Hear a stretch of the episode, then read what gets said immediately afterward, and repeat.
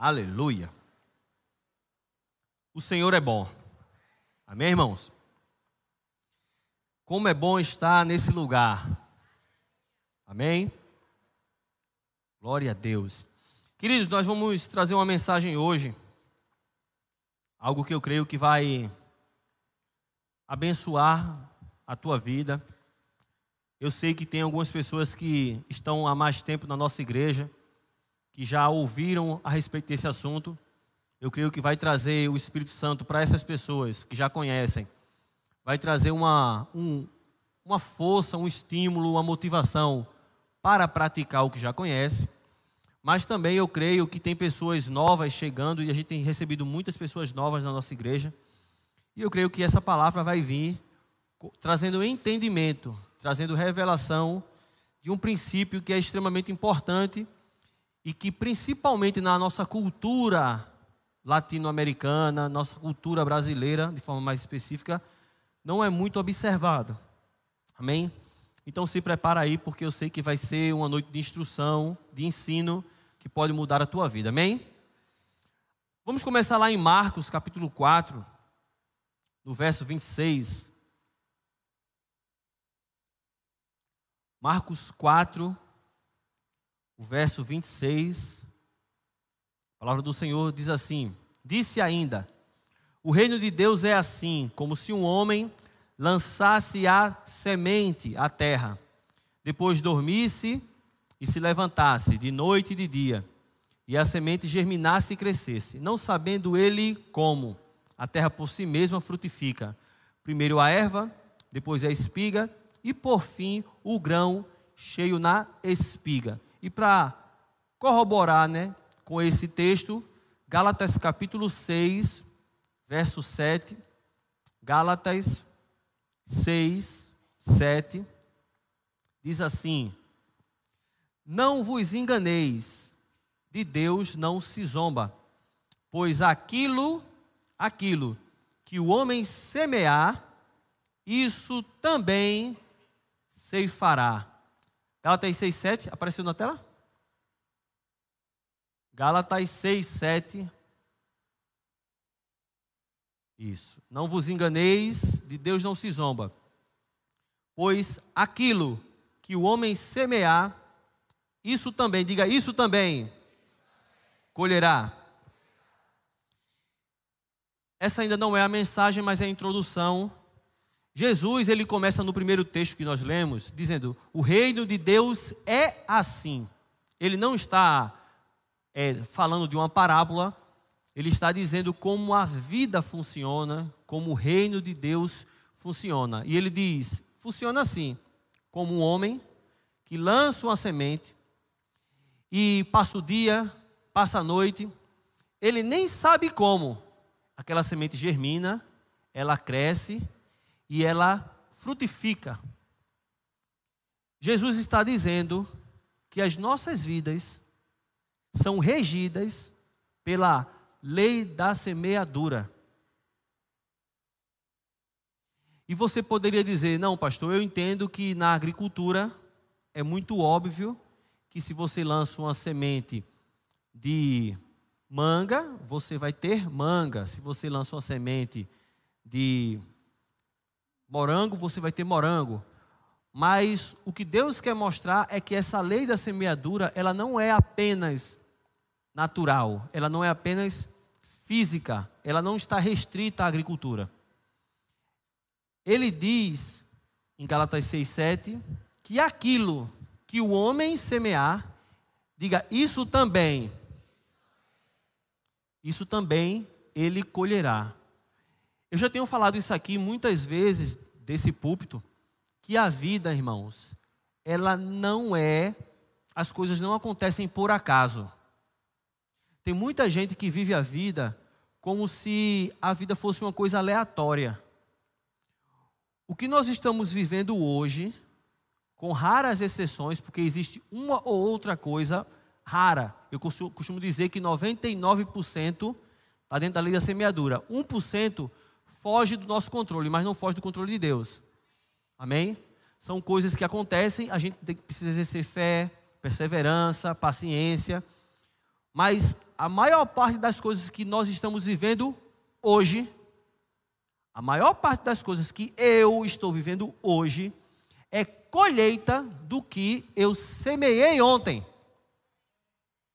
O que eu fiz lá atrás, em algum momento do meu passado, aquilo que o homem semear, isso também colherá. E tem pessoas que, por não ter esse entendimento, elas vivem em um círculo, em um, um estilo de vida, que existe uma sequência de coisas que não dão certo, não dão certo, não deu certo. Elas se sentem como que andando em círculos, se sentem como se estivesse patinando, sem conseguir ver progresso em nada. Então faz 10 anos que o casamento não melhora, faz 10 anos que não melhoram profissionalmente, faz 10 anos que não crescem como cristãos, como servos, não cresce sua intimidade com Deus, não cresce o seu chamado. Parece que nada acontece, parece que nada está mudando. Não existe, quando nós falamos de prosperidade, tem pessoas que pensam que é dinheiro.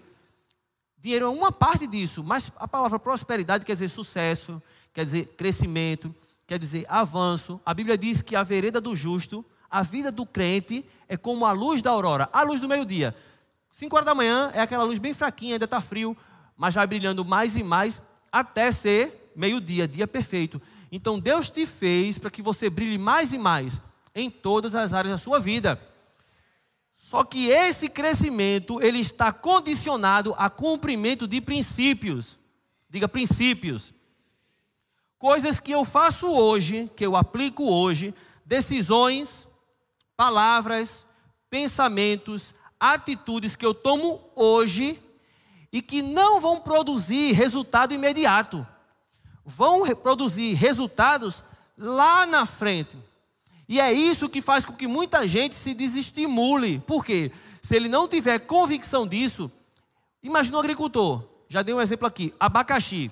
Você planta hoje, leva um ano e quatro meses para você colher. Eu digo isso porque minha família planta abacaxi no Rio Grande do Norte. Irmão, você lança ali, no outro mês você, cadê? Isso, tá, isso não funciona não. Olha, dois meses depois, não funciona. Se depender, né, trazendo esse paralelo, muito crente ia cavar, ia ver, deixa eu ver se, se, se germinou mesmo. Você pode até matar a planta. Você pode não estar vendo, mas o princípio está produzindo a devida colheita. Você está aqui? Não se engane. Aquilo que o homem semear, isso também colherá. Então, muitas vezes, as pessoas estão olhando apenas para o efeito das coisas. Por quê? Por quê? Por quê? Mas não era melhor a gente olhar para a causa? Se você não está satisfeito com o que você está vivendo hoje, se você não tem estado satisfeito com o que você tem colhido hoje, que tal mudar a tua semente? mudar a maneira de agir, de pensar, de tratar os outros, de decidir, de falar. Você está aqui? Então, isso foi apenas para dar uma base. Por quê? Porque hoje nós vamos falar, irmãos, sobre uma semente que eu acredito que ela, muito provavelmente, seja a semente que mais gera impacto sobre nossas vidas. Quando ela é observada, ela é produzida, semeada diariamente, ela vai trazer no nosso futuro bênçãos, um fluir do favor de Deus. Mas o contrário também é verdadeiro. Quando ela é desprezada, quando ela não é honrada, ela não é valorizada, ela vai travar o fluir da bênção de Deus sobre nossas vidas. E deixa eu te dizer, tem um versículo que eu já citei muitas vezes aqui e que, de novo, queima muito no meu coração. O Evangelho de João, no capítulo 3, no verso 27. João 3, 27.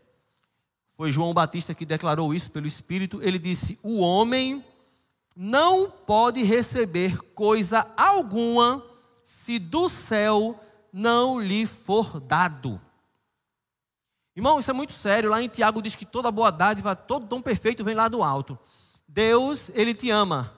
Deus, ele deseja o teu bem. E ele quer te ver feliz. Ele não te fez para sofrer. A Bíblia diz que o Senhor dizendo, né? Eu, o Senhor, não tenho prazer na morte de ninguém. Deus não tem prazer no sofrimento de ninguém. Tanto é que ele enviou Jesus, né, para que você não pereça. Olha, para que você não pereça. Agora também tem um detalhe, irmão. Se nós não atentarmos para o que a palavra de Deus nos diz, nós podemos fechar, bloquear os céus sobre nossa vida. O homem não pode receber coisa alguma se do céu não for lhe dado. Eu posso, por quebra de princípios, por não observar o que a palavra de Deus diz, bloquear. Eu já vi pessoas fazendo muita força para algo e não dá em nada. E eu já vi outros não colocar tanta força assim, mas parece que tem algo favorecendo eles e eles vão e acontece. Eu já disse aqui, irmão, não se escandalize, mas eu já vi gente orar muitos anos por algo e não receber. E eu já vi pessoas nem pedir aquilo, aquela mesma coisa, e acontecer. Como pode? Lei da semeadura. É simplesmente colhendo o que ele tem plantado. E hoje nós vamos falar sobre algo, e agora nós vamos entrar de fato na, na mensagem, algo que se você observar na sua vida diariamente, irmãos, não há como não ter colheita dos céus sobre a tua vida, você observando isso aqui. Amém? Então vamos lá. 1 Samuel, capítulo 2, versículo 30. 1 Samuel 2 e 30. Aleluia.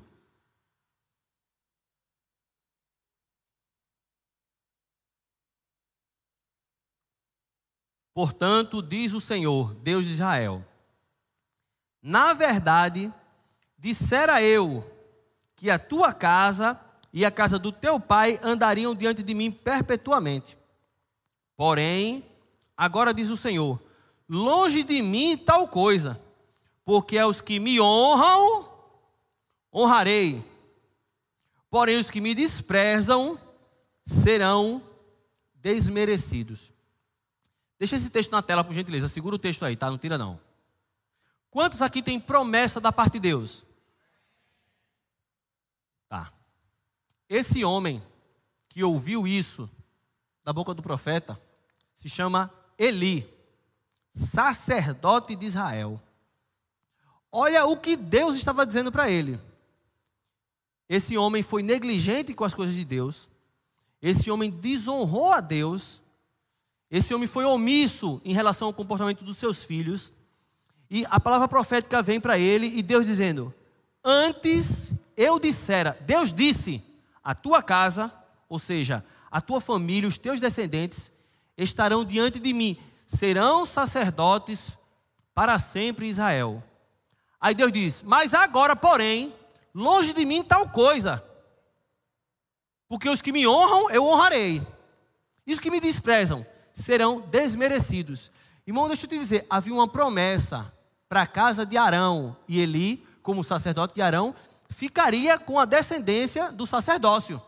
Deus está dizendo: Eu prometi, eu liberei a minha palavra, mas você quebrou o princípio de desonra. Você não me honrou, e quem me honra eu honrarei. E quem me despreza também será desprezado, irmão. Apesar de haver uma promessa de Deus, Deus disse: Na verdade, eu dissera, mas hoje, porém, longe de mim tal coisa. Você sabia que as promessas de Deus estão condicionadas a princípios que você tem que permanecer nele? Tem gente que acha, irmão, que Deus prometeu, você pode fazer o que for, vai se cumprir. Ei, ei, não. Deus liberou uma promessa para você, mas essa promessa para você, não estou falando promessas mundiais. Jesus vai voltar se você estiver andando ou não andando na palavra, Jesus vai voltar. Mas promessas individuais para a sua vida, se você não andar e permanecer nos princípios, ei, não vai se cumprir não. Uma vez uma pessoa disse: "Não, a gente pode fazer o que for. Deus ele vai cumprir". Aí citam até 2 Timóteo 2:13. Não, ainda que eu seja infiel, ele permanece fiel. Eu disse: "Ô, oh, amado, por que tu não leu o versículo anterior?" Olha lá para 2 Timóteo 2,11. Vamos ler dois antes. 2 Timóteo 2,11.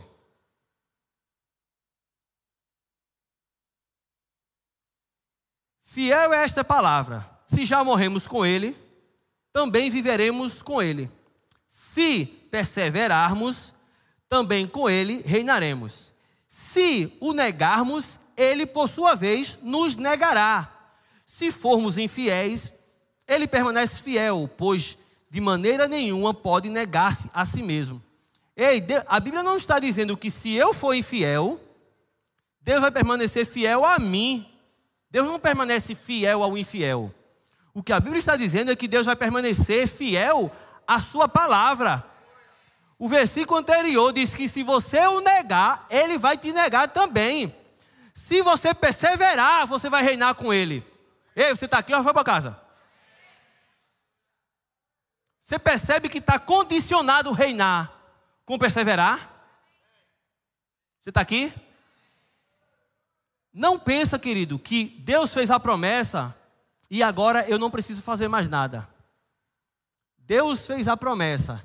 Eu preciso agora andar nas instruções que Ele vai me dar, nos princípios, dentro da vontade dEle, perseverar para que eu veja o cumprimento dessa promessa. Amém? E ele diz aqui: olha, quem me honra, eu honrarei. Nós vamos falar hoje sobre honra, sobre a recompensa da honra.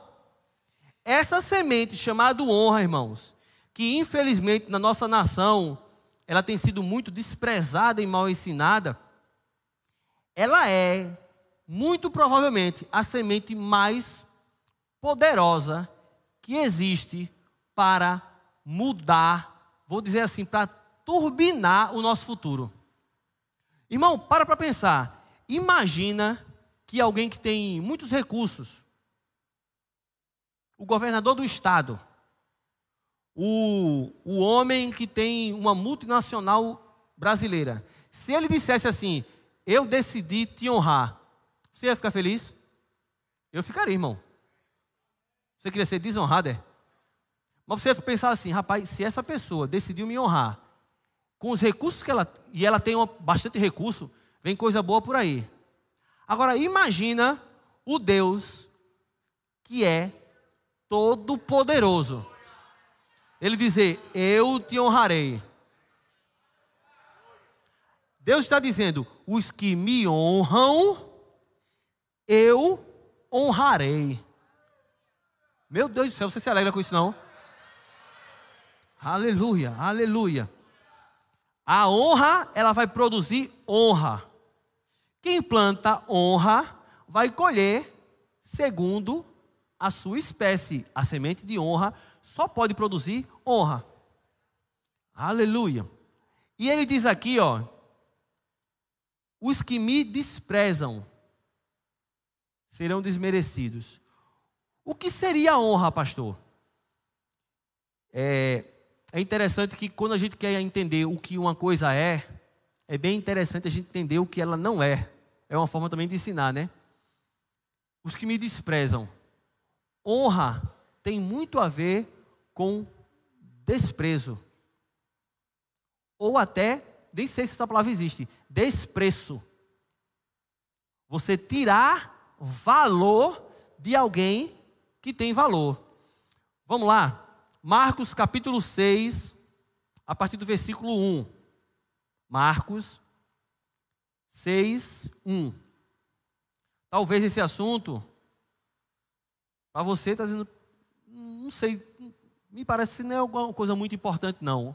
Querido, isso aqui pode ser a resposta para muitos questionamentos que você tem feito. Muita coisa que você diz assim, mas Jesus, o porquê? Ele está dizendo, assim diz o Senhor. Escuta a mensagem. Vamos lá. Marcos capítulo 6, versículo 1. Tendo Jesus partido dali, foi para a sua terra, e os seus discípulos o acompanharam. Chegado o sábado, passou a ensinar na sinagoga. E muitos, ouvindo, se maravilhavam, dizendo: De onde vem a este essas coisas? Que sabedoria é esta que lhe foi dada? E como se fazem tais maravilhas por suas mãos? Não é este o carpinteiro, filho de Maria, irmão de Tiago, José, Judas e Simão? E não vivem aqui entre nós suas irmãs? e escandalizavam-se nele. Jesus, porém, lhes disse: Não há profeta sem honra, senão na sua terra, entre os seus parentes e na sua casa. Não pôde fazer ali nenhum milagre, senão curar uns poucos enfermos, impondo-lhes as mãos. Veja que coisa interessante. Os capítulos anteriores a esse mostra Jesus acalmando uma tempestade, expulsando uma legião de demônios, curando uma mulher enferma de uma hemorragia, ressuscitando uma menina, e de repente Jesus chega na cidade, não que ele nasceu, pois ele nasceu em Belém, mas a cidade que ele viveu boa parte da sua vida, em Nazaré. E quando ele chega naquela cidade onde as pessoas já o conheciam desde a infância, e vem ele ministrando, falando com sabedoria, debaixo da unção de Deus, ele diz assim: Oxe, esse é... vou, vou, vou tentar trazer para algo mais didático, tá? Nordestês. Oxe, esse aí nem é aquele carpinteiro. Tem uma mesa lá em casa que foi ele que fez. Aí o outro fez, oxe, tem uma cama lá que foi ele que fez. Eu comprei, ele jogava bola com a gente quando era aqui mais novo. Aí, olha, ele começa a dizer: então por que veio todo esse poder para ele? Por que vem tanta sabedoria a ele? A, a irmã, a mãe, os irmãos dele não moram nessa rua aqui. E a Bíblia diz: e se escandalizavam nele. Aí Jesus diz assim: ó, olha, um profeta, ele só não tem honra na sua casa, entre os seus. Isso não é uma doutrina. Jesus não estava dizendo, o profeta na sua casa não é para ter honra, é tem que ser desse jeito. Não, isso era um lamento. Jesus estava dizendo, Infelizmente, por onde eu passei, as pessoas me honravam como um ungido de Deus. Mas aqui me tratam como um carpinteiro. Por quê? Familiaridade. Porque eles disseram, oxi, esse camarada fez minha cama ontem e hoje está dizendo que tem unção de cura, que prega a palavra, que tem sabedoria. E a Bíblia diz: Jesus não pôde. Põe aí o versículo 5, que aí é que muita gente não diz que não pôde fazer ali nenhum milagre.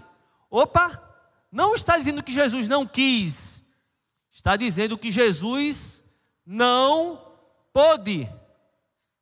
Nos lugares anteriores, ressuscitou uma menina, expulsou uma legião de demônio, acalmou até o mar, mas aí Jesus não pôde. Por que Jesus não pôde? Porque onde há desonra, o fluir do céu para. Jesus queria, mas onde não havia honra, ele não pôde fazer. Irmãos, isso aqui é muito sério, porque muita gente tem impedido de Jesus na vida dele, simplesmente por desonra. E agora vamos entender o que é desonra ou o que é honra. Nesse texto, não diz que as pessoas cuspiram em Jesus. Nesse texto não diz que jogaram pedra nele. Nesse texto não diz que quiseram tirar a vida dele. Nesse texto simplesmente mostra que eles trataram Jesus como um qualquer. Trataram Jesus sem distinção. Não trataram Jesus de maneira especial. E honra quer dizer isso: dar valor, distinguir, tratar de forma especial, ter consideração. O simples fato de dizer, oxi, esse daí é um carpinteiro, já foi suficiente para bloquear o fluir. Nós estamos falando que o pregador que estava na sinagoga era Jesus. Tem um, um grande homem de Deus que tem um livro com esse título, A Recompensa da Honra, John Bevere. Ele é americano. E ele disse que é impressionante, porque ele vai para a África ministrar a palavra e quando chega lá, acontece um monte de milagre. Cura, coisas sobrenaturais. Aí quando ele vai pregar nos Estados Unidos, as coisas para acontecer de forma muito rara. Ele disse: Jesus, o senhor ama o pessoal da África e não ama os americanos? Aí o senhor disse: Sabe por quê? Lá na África, eles dizem assim: Lá vem o mensageiro de Deus. Lá vem o homem de Deus. Lá vem o ungido de Deus que tem algo da parte de Deus para ministrar sobre nossas vidas. Quando chega na América, diz assim: Rapaz, eu ia ficar em casa, mas como não está chovendo, acho que vou para a igreja. Aí o povo vai dizer: É, é mais um culto. Deixa eu ver aqui se tem alguma mensagem no WhatsApp enquanto o pastor está demorando ali. O que é isso? Desonra. Não dar o devido valor, não fazer distinção, não valorizar. Você está aqui ou foi para casa? Aleluia, aleluia. Glória a Deus, glória a Deus. Aí você diz assim, pastor, será que esse assunto honra é tão importante mesmo? Por exemplo, você está orando e agora vai uma palavra para os maridões. Deus, eu estou orando por um, um, milagre financeiro, eu estou orando por algo na minha saúde, eu estou orando por algo para o Senhor abrir uma porta para o meu comércio aumentar, ou uma porta de emprego, ou estou orando em relação ao meu chamado que não anda. Você sabia que a falta de honra, eu não já falei aqui? bloqueia o céu sobre a tua vida. Vou passar o versículo para você ver. 1 Pedro 3,7. Põe na versão NVI. 1 Pedro 3,7. Na nova versão internacional. Olha o que diz a Bíblia.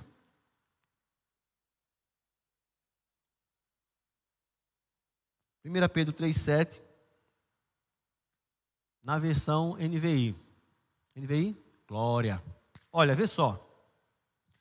Do mesmo modo, vocês, maridos, sejam sábios no convívio com suas mulheres e tratam-nas com honra, como parte mais frágil e coerdeiras do dom da graça da vida, de forma que não sejam interrompidas as suas orações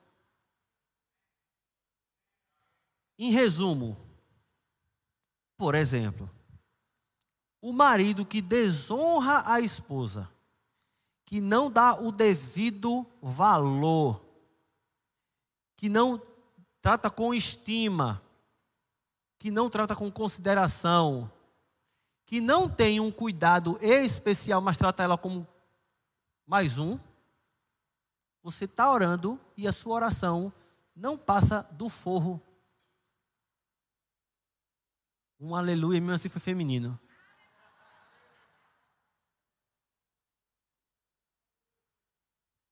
As mulheres gostaram, né? Mas o, tam, o contrário também é verdadeiro.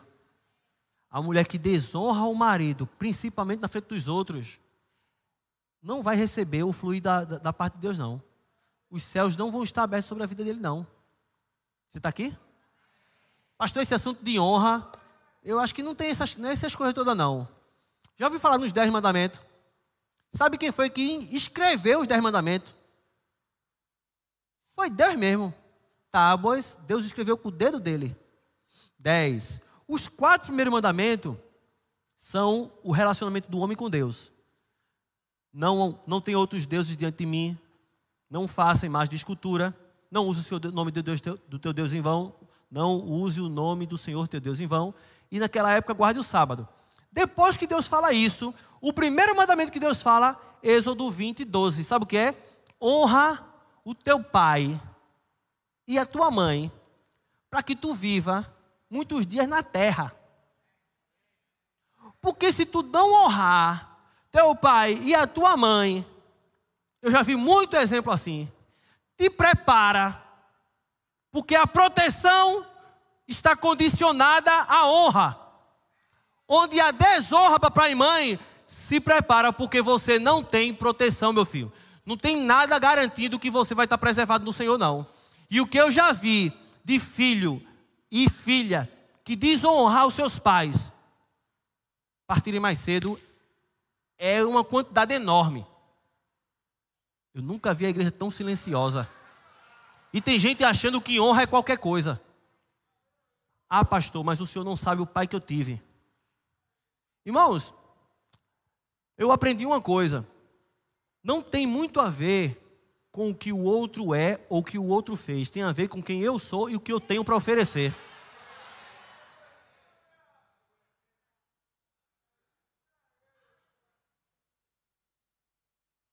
O fato das pessoas não terem acertado comigo não me dá o direito de não acertar com elas. Eu já citei aqui o exemplo do irmão Reagan, um pastor que falava mal dele, que dizia que ele era herege, que pregava no, só pregava coisa errada, falava muito mal dele, foi para um culto, viu ele pregando e fez assim: Meu Deus do céu, esse homem é de Deus. Chegou para ele e fez: Pastor, irmão Reagan, o senhor pode pregar, aceitar um convite para pregar na minha igreja? Irmão Reagan disse: Eu vou orar ao Senhor, Deus me dando direção, eu vou. Ele disse: Mas eu preciso dizer uma coisa, eu falo muito mal do Senhor por aí. Ele disse: Eu sei. Você sabe? E mesmo assim você vai, diz, olha, não andar em amor é um problema teu, não é um problema meu. Graças a Deus, meu pai saiu de casa, eu tinha oito anos de idade. Não foi o melhor momento, não foi acompanhado como deveria, não foi aquele sonho que eu gostaria. Mas, da minha parte, o que eu posso fazer para amar, orar e ajudar, eu vou fazer. Você está aqui? Aleluia. Glória a Deus. Aleluia. O, o doutor Michael Murdock diz assim: todo insucesso na vida do crente, a raiz é a desonra. Vou repetir: todo insucesso na vida do crente, a raiz é a desonra. Aleluia. Isaías 29, 13. Vamos lá em Isaías 29, 13. Para a gente continuar entendendo o que significa de fato honra.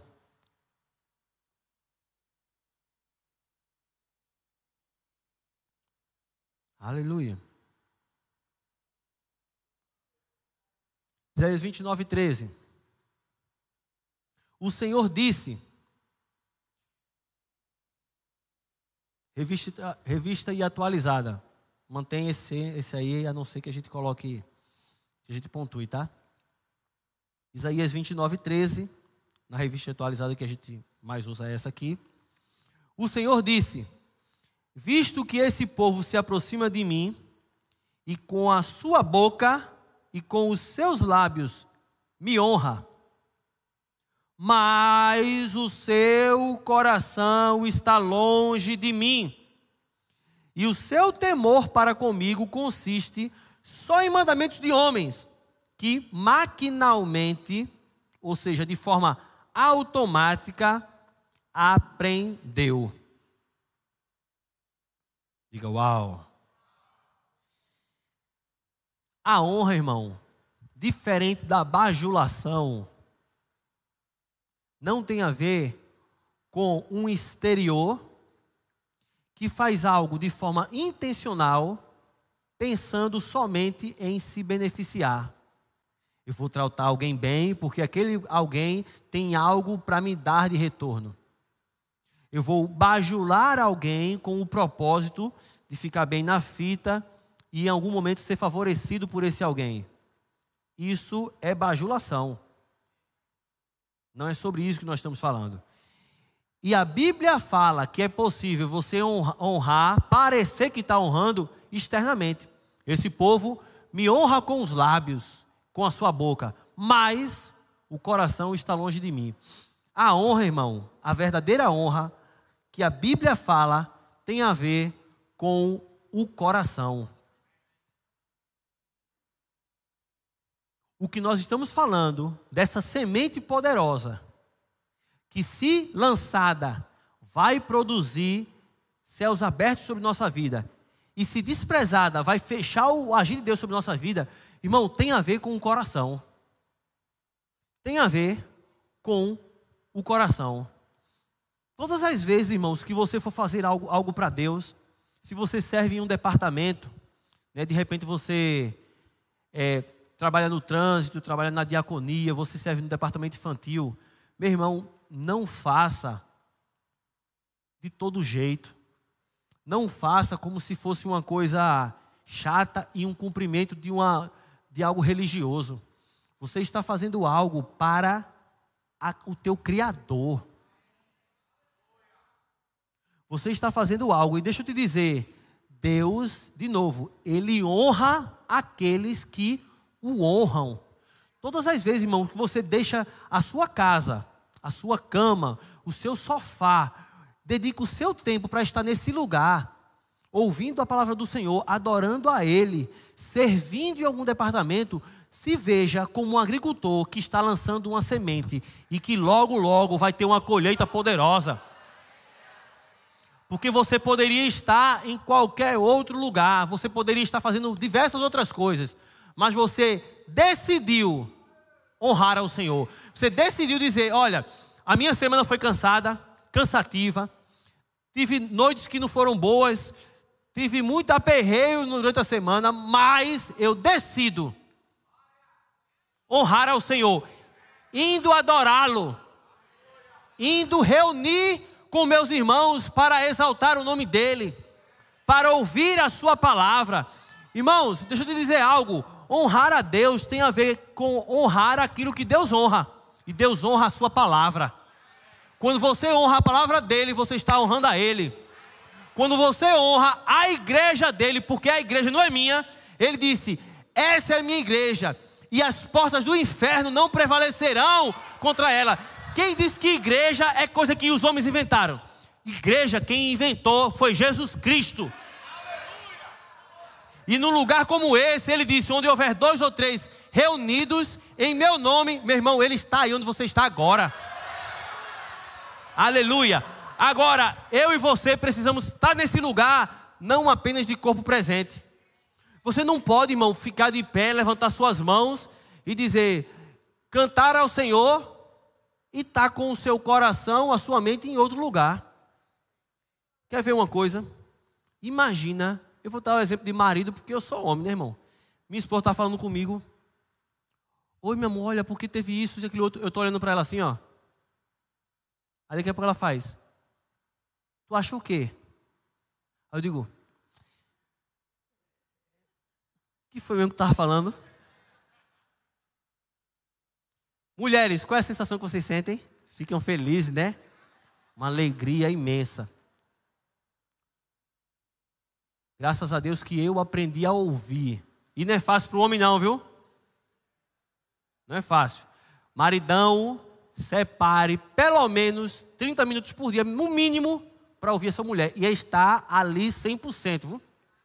Porque ela precisa liberar no mínimo 5 mil palavras por dia libera ocitocina, serotonina, dopamina, ela fica feliz. E depois você vai ser recompensado, se você me entendeu, os casados. Entendeu? Deixa a mulher feliz, que é melhor para tu, porque não é problema. Então vamos lá. Aleluia. Irmãos, tudo que nós fizer, fiz, é, tudo que nós formos fazer para o Senhor, só vai funcionar, Ele só vai receber se for de coração. Porque Deus não vê como o homem vê. O homem vê o exterior, Deus, porém, vê o coração. Aleluia. Então temos que ter muito cuidado para não permitir que a nossa adoração, o nosso serviço ao Senhor, seja a sua honra para comigo é apenas aquilo, preceito de homens que aprendeu maquinalmente, automático. Irmão, não faça isso. Eu já falei aqui, eu, eu oro para me alimentar, para na mesa com minha família, né, o almoço, o jantar, e eu me policio, eu digo, eu não vou fazer desse momento um rito religioso. Jesus abençoa essa comida em nome de Jesus, amém. Está falando ali só para dizer que está falando. Não. Eu, naquele momento eu estou de fato falando com o meu Deus e sabendo que eu estou agradecendo a Ele pelo alimento. Senão a gente vira fariseu, irmão. Glória a Deus. Olha que coisa interessante, Lucas capítulo 4, versículo 24. Lucas 4, 24.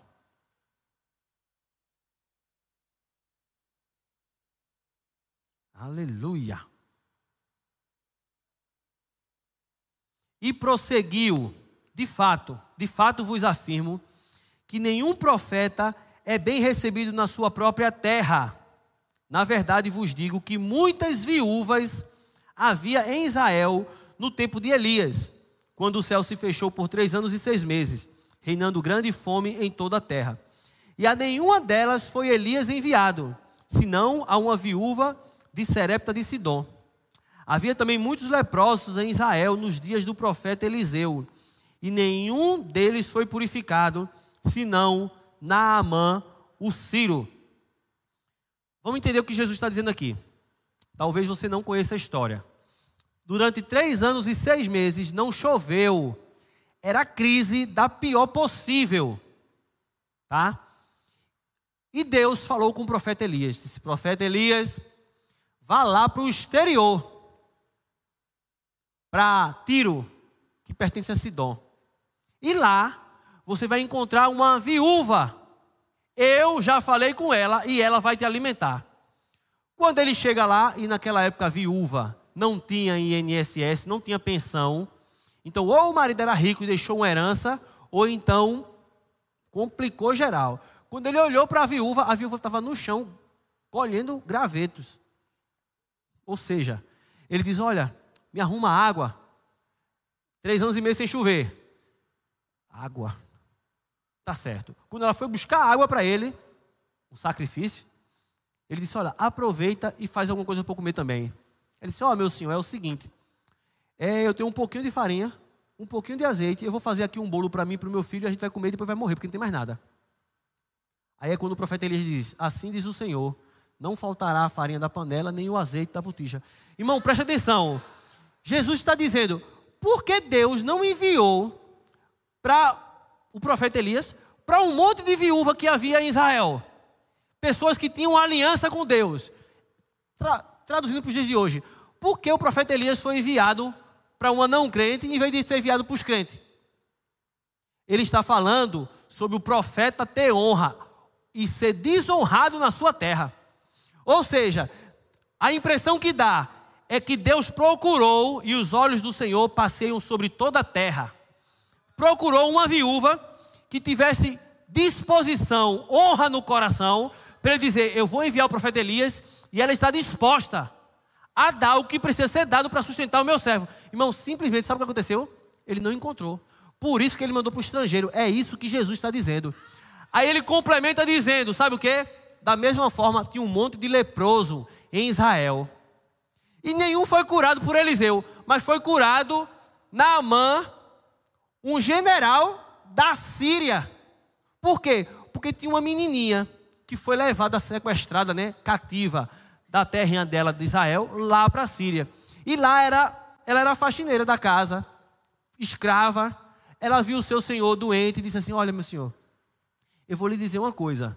Se o senhor fosse lá em Israel, lá tem um profeta que ia curar você. A menininha disse: Olha, certeza, se fosse lá, ia ser curado. Esse homem sai da terra dele, vai lá para o outro lado, chega lá. Profeta Eliseu diz: mergulha no Rio Jordão sete vezes. Ele mergulha e é curado. Por que os outros leprosos que estavam lá, não eram de outra terra, estavam lá pertinho de Eliseu, não foram curados? É isso que Jesus está dizendo. Irmão, honra é uma coisa que se você aprender, vai liberar o sobrenatural sobre a tua vida. Vai liberar o sobrenatural na sua vida. Elias, ungido. Eliseu, ungido. E os leprosos não foram curados. Aí vem um de longe e é curado. Porque Deus tem um propósito na vida daquele, não desse. Não, Jesus está querendo ensinar aqui, dizendo que o poder existe uma recompensa na honra. E muita gente tem bloqueado esse tipo de recompensa nas suas vidas. Por quê? Porque não tem aplicado esse princípio. Aleluia! Aleluia! Romanos 13, 7. Romanos capítulo 13, versículo 7.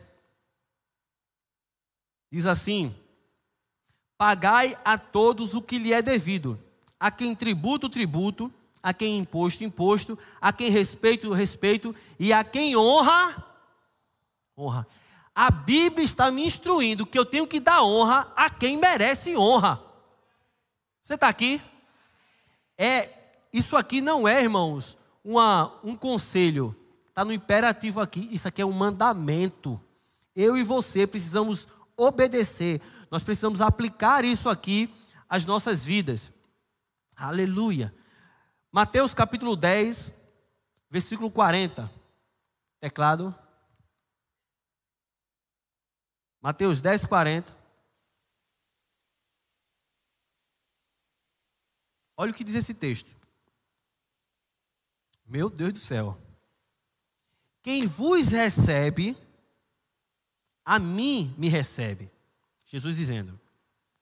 E quem me recebe, recebe aquele que me enviou. Quem recebe um profeta, no caráter de profeta, receberá o galardão de profeta. Quem recebe um justo, no caráter de justo, receberá, diga receberá, o galardão de justo. E quem der a beber, ainda que seja um copo de água fria, a um destes pequeninos, por ser este meu discípulo, em verdade vos digo que de modo algum perderá o seu galardão.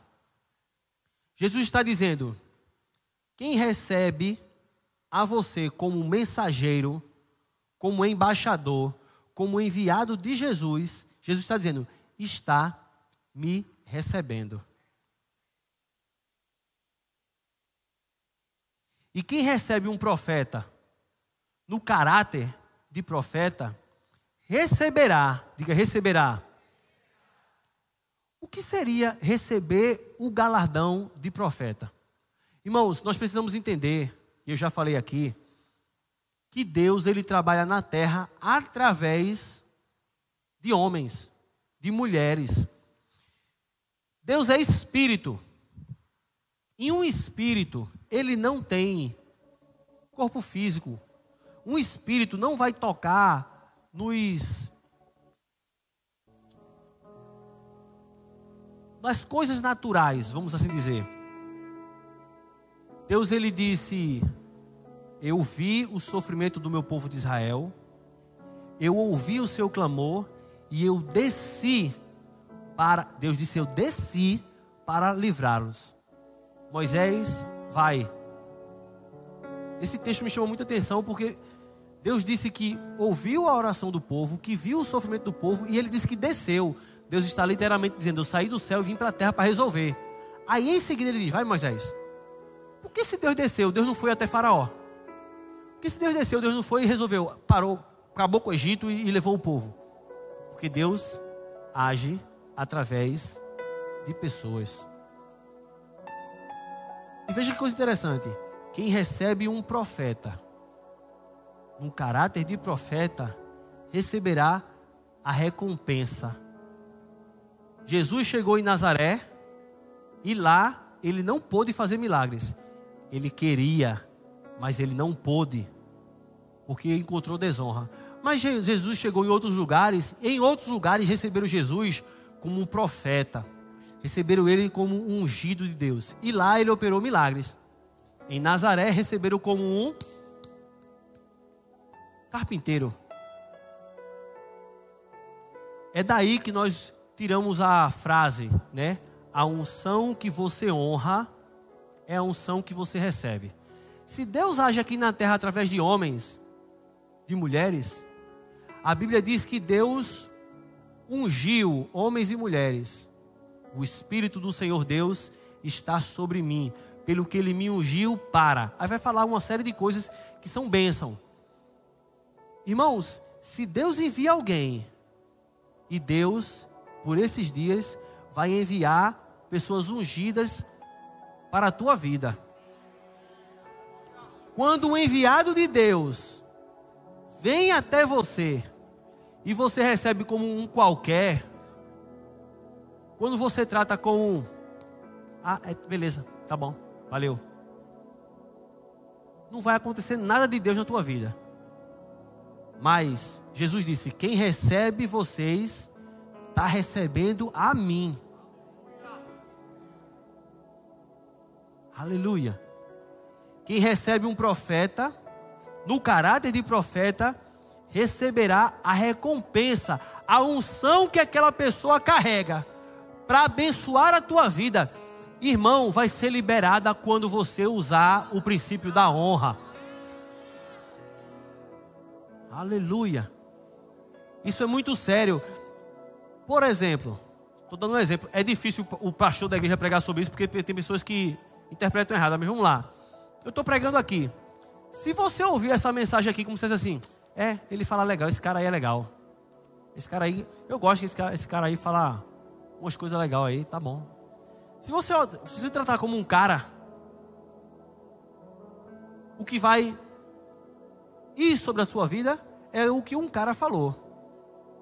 Mas quem recebe um profeta no caráter de profeta, quem recebe um pastor no caráter de pastor, quem recebe um evangelista no caráter de evangelista, quem recebe um servo do Senhor no caráter de servo do Senhor, receberá da unção que Deus colocou na vida dele para você. Tem pessoas que não entendem, irmão, o que é unção. Unção é diferença, é diferente de bênção. A bênção do Senhor é o poder de Deus sobre a tua vida para te beneficiar. A unção é o poder de Deus sobre a tua vida para, para beneficiar outras pessoas. A unção é para você servir ao outro. Aí Deus coloca uma unção sobre a vida de alguém. Esse alguém vai até você. Se você receber essa pessoa como enviado de Deus, o que Deus colocou na vida dela vai cair sobre a tua vida. Você já parou para pensar que tem pessoas nesse exato momento que estão carregando teu milagre? Você já parou para pensar que Deus colocou uma unção sobre a vida de alguém? Essa pessoa está carregando o teu milagre, só esperando você ativar o princípio da honra para liberar sobre a tua vida? Foi isso que aconteceu. É esse exemplo que aconteceu na vida de Elias, na vida de Eliseu, e que os leprosos e as viúvas de Israel não receberam. É isso que Jesus está falando aqui. Aleluia. E ele diz, irmãos, não apenas para você honrar aquelas pessoas que estão numa posição de destaque. Ele fala de honrar o profeta, receber o profeta no caráter de profeta, receber o justo, que é o seu irmão em Cristo, o seu cônjuge, no caráter de justo, e também ele fala sobre honrar os pequeninos.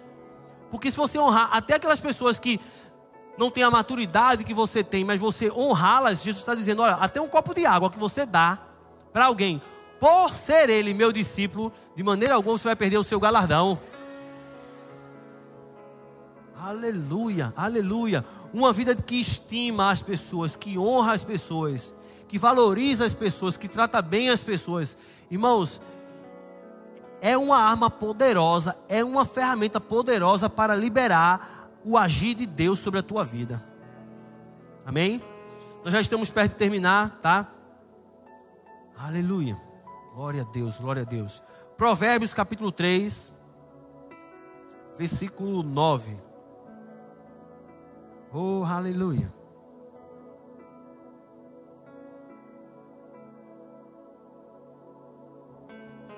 Provérbios 3, 9, bem, bem conhecido, né?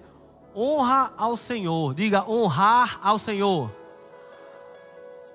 Aleluia. Ele diz: com os teus bens e com as primícias de toda a tua renda. O 10.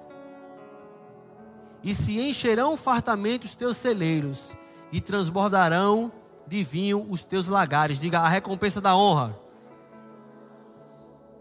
Irmãos, Deus não está pedindo aqui o dinheiro. Deus não está atrás do dinheiro, não. Deus está esperando, sabe o que? A honra honra ao Senhor. E ele diz que essa honra precisa materializar-se em quê? Ele diz: com os teus bens, com as primícias da tua renda. Eu vou, eu vou, eu vou. Eu não sei se eu deveria falar isso, mas eu fico impressionado que dentro do meio evangélico no Brasil ainda se tem muito bloqueio quando se fala sobre ofertas, quando se fala de dízimo. Aí pensa que pastor aquilo, que igreja não sei o quê, tem toda aquela, aquela, aquela história. Nós somos muito transparentes em relação a isso. Nós não somos uma igreja isolada. Nós fazemos parte de um ministério com quase 500 igrejas no mundo todo. Tudo tem prestação de conta, tem sistema, tem software para prestar. Um centavo que der diferente numa nota fiscal lá tem que voltar. Então tem muita transparência. Os irmãos sabem, trabalhei 23 anos numa multinacional. Saí agora, dois meses atrás. Eu pedi para sair. Né? Além disso aqui, eu também sou empresário de uma empresa de telecomunicações não tem a ver, irmão, com dinheiro para enriquecer pastor. Tem a ver, sabe com o quê? Com honrar o teu Deus com aquilo que muitas vezes, presta atenção, quer tomar o teu coração. Sabe por quê? Porque só existe uma coisa na Bíblia que diz que concorre com Deus pelo teu coração. O diabo não concorre com Deus pelo teu coração. Jesus disse: Não podeis servir a Deus e às riquezas. Por que é tão importante honrar a Deus com as finanças, irmãos? Porque para você pegar, tirar, tirar daquilo que você suou para conquistar, daquilo que você se acordou de quatro e meia da manhã, foi até a noite trabalhando, ralando, para você tirar disso e dar ao Senhor, só faz quem realmente entende que é honra quem realmente reconhece que Deus é o Senhor da sua vida e Senhor do seu bolso também. Amém? A Bíblia diz lá nos primórdios que Abel pegou das primícias do seu rebanho e ofereceu a Deus. Abel pegou Deus e colocou na frente dele, primeiro Deus, depois eu. E Caim, no final de uns tempos, no final da safra, pegou o que restou e Deus deu a Deus. Deus disse que não se agradou não. E olha que Deus não recebe primeiro a oferta, ele recebe primeiro o ofertante. Ele olhou para Caim e depois para sua oferta e não se agradou. Por quê? Porque a nossa oferta pode comunicar a Deus honra ou pode comunicar a Deus desonra, irmão. Em Malaquias, eu não vou, eu, eu não vou ler Malaquias 1 não, porque senão vai ser muita pancada. Vamos lá para Malaquias 1. Malaquias 1 a partir do 6 tinha nem colocado anotado aqui, mas. Malaquias 1. Aleluia. Olha o que diz aqui, ó. Aleluia. Tendes, Malaquias 1,6. Tendes semeado muito e recolhido pouco. Comeis, mas não chegáveis para fartai-vos. Bebeis, mas não dá para saciar-vos, vestivos, mas ninguém se aquece. E o que recebe salário, recebe-o para pô-lo num saquetel furado. Segura até aí. Saquetel furado, irmão, é porque na época não existia carteira. Era um saquinho onde colocava o dinheiro. Ele disse que é como se fosse um saquetel furado. Eu coloco e o dinheiro está indo embora. Sabe aquela história que você recebe e não sabe para onde o dinheiro foi? É mais ou menos por aí. Versículo 7. Assim diz o Senhor dos Exércitos: Considerai o vosso passado. Subi ao monte, trazei madeira e edificai a casa dela me agradarei e serei glorificado, diz o Senhor. Esperastes muito, e eis que veio a ser pouco, e esse pouco, quando trouxeste para casa, eu com um assopro dissipei. Por quê? Diz o Senhor dos Exércitos. Por causa da minha casa que permanece em ruínas, ao passo que cada um de vós corre para a sua própria casa. Por isso os céus sobre vós retêm o seu orvalho, e a terra os seus frutos. Aí ele começa a falar, irmão, uma série de coisas. Mas se você ler o livro de Malaquias, perdão, irmão. Eita, foi forte, e pior que foi na veia também, ó. E ninguém diz não, fala amor. Agora. Eita, meu Deus do céu. Menino, eu li a Geu e também foi. Vamos lá. Aleluia. Rapaz, é muita coisa, viu, Jesus? Tem que falar mesmo. Vamos lá. Malaquias 1,6. O filho honra o pai, e o servo ao seu senhor. Se eu sou pai, onde está a minha honra? E se eu sou o Senhor, onde está o respeito para comigo? Diz o Senhor dos Exércitos. Meu Deus do nome, meu Deus do céu. Tá bom. Tá bom? Tá bom, tá bom.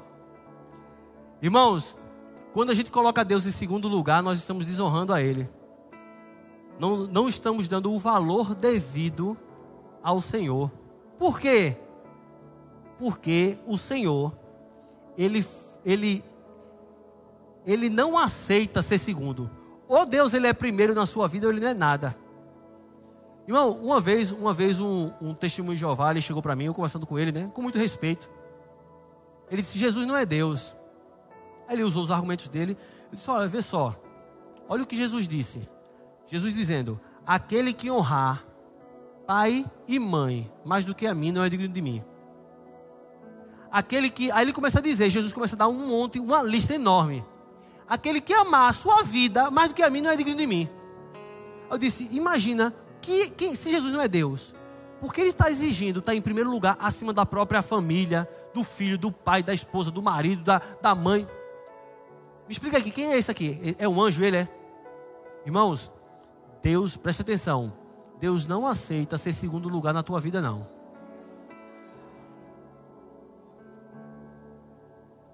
Aleluia. E ele disse: Se eu sou o Senhor, se eu sou o Pai, onde está a honra para comigo?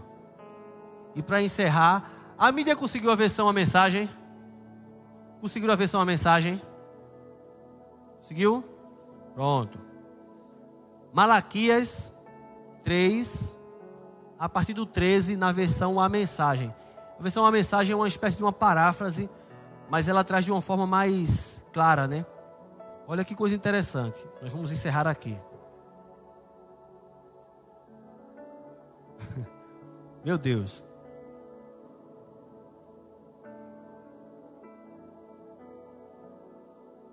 Não é bem essa, essa aqui nem é a mensagem, não, mas vamos lá.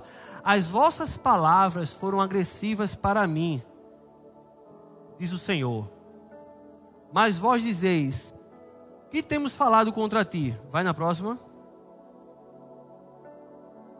Vós dizeis: Inútil é servir a Deus. Não é essa versão, não, mas mantém que nos aproveitou termos cuidado em guardar os seus preceitos e em andar de luto diante do Senhor dos Exércitos. Próximo.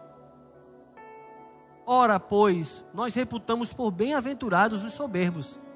Também os que cometem impiedade se edificam. Sim, eles tentam ao Senhor e escapam. 16. Então, aqueles que temem ao Senhor falam cada um com seu companheiro e o Senhor atenta e ouve. E há um memorial escrito diante dele para os que temem ao Senhor e para os que se lembram do seu nome. 17. Deus dizendo: E eles serão meus, diz o Senhor dos Exércitos. Naquele dia que farei, serão para mim particular tesouro. Poupá-los-ei como um homem poupa o seu filho a quem serve. Aleluia. Põe o 18, põe o 18. Tem o 18? Tá. Olha o que diz a versão a mensagem. Esse finalzinho. O que é isso aqui? Eram pessoas reunidas dizendo: "Meu irmão, não vale a pena ser crente não. Não vale a pena servir a Deus não. Eu estou servindo a Deus e ali, ó, o cara não serve a Deus, toma cachaça, faz tudo errado e ele está bem de vida, andando de carrão. Essas pessoas falando. E a Bíblia diz: "E o Senhor estava ouvindo tudo. Mas havia um outro grupo dizendo assim: não, rapaz, vale a pena servir a Deus, vale a pena andar nos seus princípios, vale a pena andar nos seus mandamentos, vale a pena ser fiel ao Senhor. A Bíblia diz que Deus ouvia e havia um memorial diante dele nos céus, ou seja, Deus estava é, redigindo uma ata no céu a respeito daquela reunião das pessoas que honravam e temiam o Senhor, o que elas estavam falando. E olha o que diz na versão a mensagem, o versículo 17. O Senhor dos exércitos, o Senhor dos exércitos de anjos disse: Eles são meus, todos meus. Eles vão receber tratamento especial quando eu entrar em ação. Vou tratá-los com a mesma consideração e carinho com que os pais tratam seus filhos que o honram. E vocês verão outra vez a diferença entre quem faz o que é direito e o que não faz, entre o que serve ao eterno e o que não serve. Irmãos, o que é Deus honrar alguém? É Deus favorecer alguém. É Deus tratar de forma especial alguém. Irmão, deixa eu te dizer, eu honro, Deus dizendo, aqueles que me honram. Quando eu aprendo de coração, porque honra tem a ver com coração, quando eu aprendo a honrar a Deus, a honrar a palavra de Deus, a honrar as pessoas de Deus que Ele colocou na minha vida, a honrar quem tem honra, irmão, meu irmão, entenda no nome de Jesus, isso vai liberar favores de Deus na tua vida, vai liberar milagres de Deus na tua vida de maneira que vai ser mais fácil você correr a carreira, de maneira que vai ser mais. Sabe de uma coisa, quando você. Eu não sei se você já experimentou isso. Quando tinha, tinha tudo para dar errado, quando não era para ser você, quando as estatísticas diziam que não ia acontecer, e de repente você chegou lá, isso se chama favor de Deus. Isso se chama tratamento especial de Deus. É quando simplesmente Deus põe a mão e diz assim: era para tudo dar errado, mas eu tomei a frente, vai dar certo. É quando Deus diz: Eu vou adiante de ti, despedaçarei os portões de ferro, os ferrolhos de bronze. Eu, eis que te tomo pela tua mão. O que é isso, irmão? Quando é que Deus toma a frente de alguém? Quando alguém está andando em honra. Aleluia, aleluia. Meu irmão, eu não sei, eu não sei você, mas eu quero tratamento especial da parte de Deus na minha vida. Aleluia. Aleluia. Fique de pé. Oh, aleluia. Obrigado, Pai. Obrigado, obrigado. Aleluia. Aleluia, aleluia. Oh, aleluia. Aleluia. Honrar, depois que o entendimento chega, é uma decisão honrar com palavras, honrar com tempo, honrar com dedicação, honrar com estima. Tudo isso, honrar com presentes, honrar, irmãos, tudo isso. Preste atenção, não é um princípio criado por homens. É um princípio criado por Deus que em toda a palavra de Deus vai estar é, intimamente entrelaçado com recompensa. Aleluia. Aleluia. Louvado seja Deus. O evangelho no Brasil tem crescido. Nós Somos gratos a Deus por isso. Mas em muitos lugares as pessoas não têm aprendido princípios da palavra que realmente vão fazer diferença na sua vida. Talvez as pessoas pensam, né, que eu vou me entregar a Jesus e agora é, eu vou ser apenas as coisas vão só apenas dar, dar certo na minha vida. Como se fosse um evangelho que não traz responsabilidade. Como se fosse um evangelho que não traz compromisso. A honra, ela é um pacote. Por exemplo, não tem como você honrar a Deus sem crer nele. Dentro da honra a Deus tem fé. Não tem, não tem como você honrar a Deus e viver uma vida em pecado. Honrar a Deus tem a ver com obediência, tem a ver com santidade. Não tem a ver, não, honrar a Deus não tem, tem, a ver com você amar aquilo que Deus ama. O que, que Deus ama? Jesus morreu por quem? Por quê? Por pessoas. Quando eu honro a Deus, eu vou honrar as pessoas que Ele colocou ao meu redor. Eu vou honrar as pessoas que Deus tanto ama. Você está aqui? Então, uma vida de honra é, uma das coisas que mais tem acontecido nos dias de hoje é as pessoas estragarem, acabarem com o seu futuro por causa da sua boca. Irmão, com todo respeito, não abra a boca para falar mal do presidente da República. Eu não votei nele não. Mas a Bíblia diz que eu tenho que orar, orar pelas pessoas que estão investidas de autoridade. Eu preferia que tivesse outro lá.